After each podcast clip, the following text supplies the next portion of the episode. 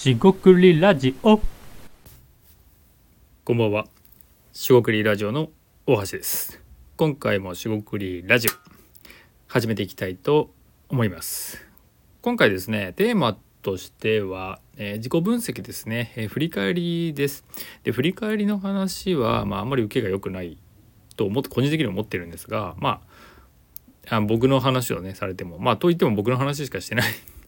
ですけど今回ですねもうちょっと、えー突っ込んだ話自己分析ですねまあ、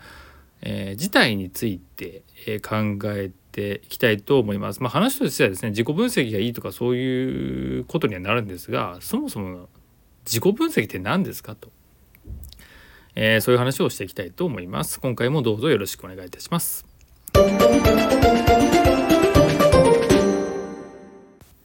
はい、四国ラジオの大橋です、えー今回ですね、自己分析について、えー突っ込んで話していきたいと思います。えー今回ですね、えーまあ振り返りをしています自己の棚卸しみたいなことをやっています。まあ僕自身がですね、えー何者でえ何を考えてきたかみたいなことを問いかけながら、えー自問自答しているんですが、えーなんか苦しいと思われた方もいるかもしれませんが、えーかなりというかめちゃくちゃ楽しくやっています。でですね、それやってて気づいたことをいくつか、えー共有していくと今回の話になっていくと思います。まずですね、えー自分を分析するので何ていうんですかこう中身がないと言いますか自分は何も考えてないんだと、えー価値がない人間なんだってこうネガティブにですね捉えられる方がまあいらっしゃるんじゃないかなと。でないとあのこう自分はですねこう分析する対象になりえないと。えーいう方って意外に意外というか僕は意外だと思うんですがいらっしゃると。ではですねその人ってですねもう考えてますし言語化できてないだけで何も考えずにボケーっとしてる人なんて、えーまあ、なかなかいないんじゃないかなと。でそこで言語とか、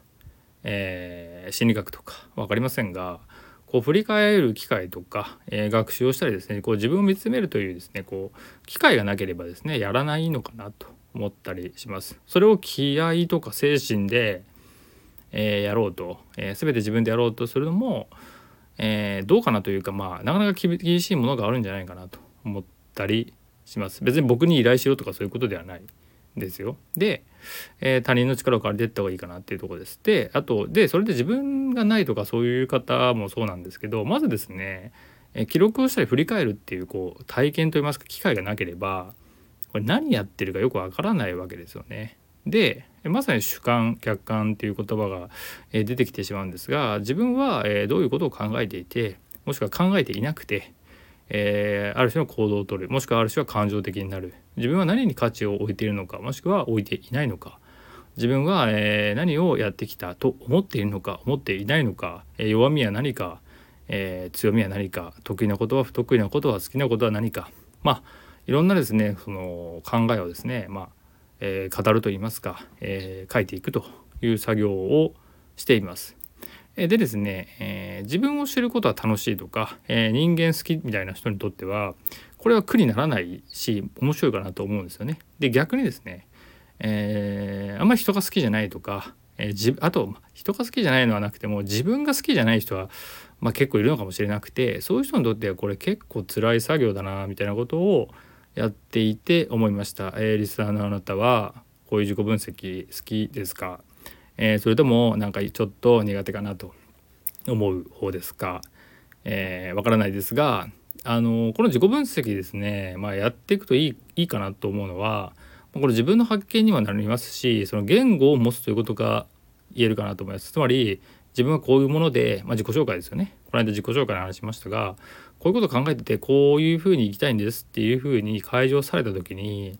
あの、まあ、構えてしまう人はもちろんいるとは思いますがあの出し方もあるのでただですね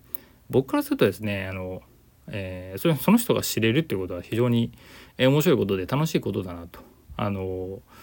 ななんだろうな。なかなかこうこれも言語化できないんですけどそういう自己開示を受けた時に反応って結構人は分かれててでそれでなんかこの人悪い人じゃないなとかねそういうことが伝わることが非常に大事なことでそういうことのために自分を知るっていうのをまあやりすぎることは多分ないと思うんで、まあ、やってった方がいいんだろうな。で特にですねその、まあ、天気とかね就活新、えー、転職、まあ、何でもいいんですけど天気だけによらずさまざまなタイミングで自分を振り返ってみる機会を作っていく。えー、なんかそんなことが大事なんだろうなと思いました。で同時にですねこれ一人ではしんどいことが多いなっていう。でなんで僕がそのしんどくないというか なんか楽しそうにやってるかっていうと、まあ、よくやってるからだけなんですよね。別に才能でも何でもなくて僕はこれを何度もやってきているっていうだけなんですよね。であのまあ大谷さんとかね、まあ、イチロー選手ってすごい、えー、野球で例えてしまいますが何度も何度もやってきてるんで、えー、その勝負強いとか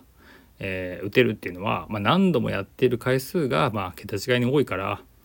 え、っていうのは、まあ、あるんじゃないかなと勝手に思ってます。まあ、そんなふそんなふうにですねトッププロになることはなくその自分の中でですね何度もやってきたものは裏切らないこれがですね練習が裏切らない、まあ、自己分析が裏切らないっていうのも変ですが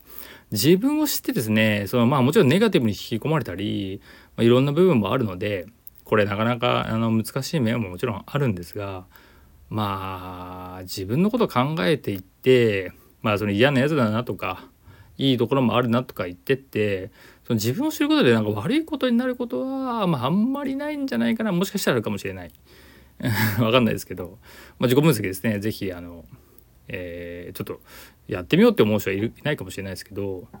あの自分知ることっていいことですよねっていう感じでえー、今回は軽めで締めたいと思います。今回は以上となります。食理ラジオ大橋でした。ここまでお聴きいただきましてありがとうございました。以上失礼いたします。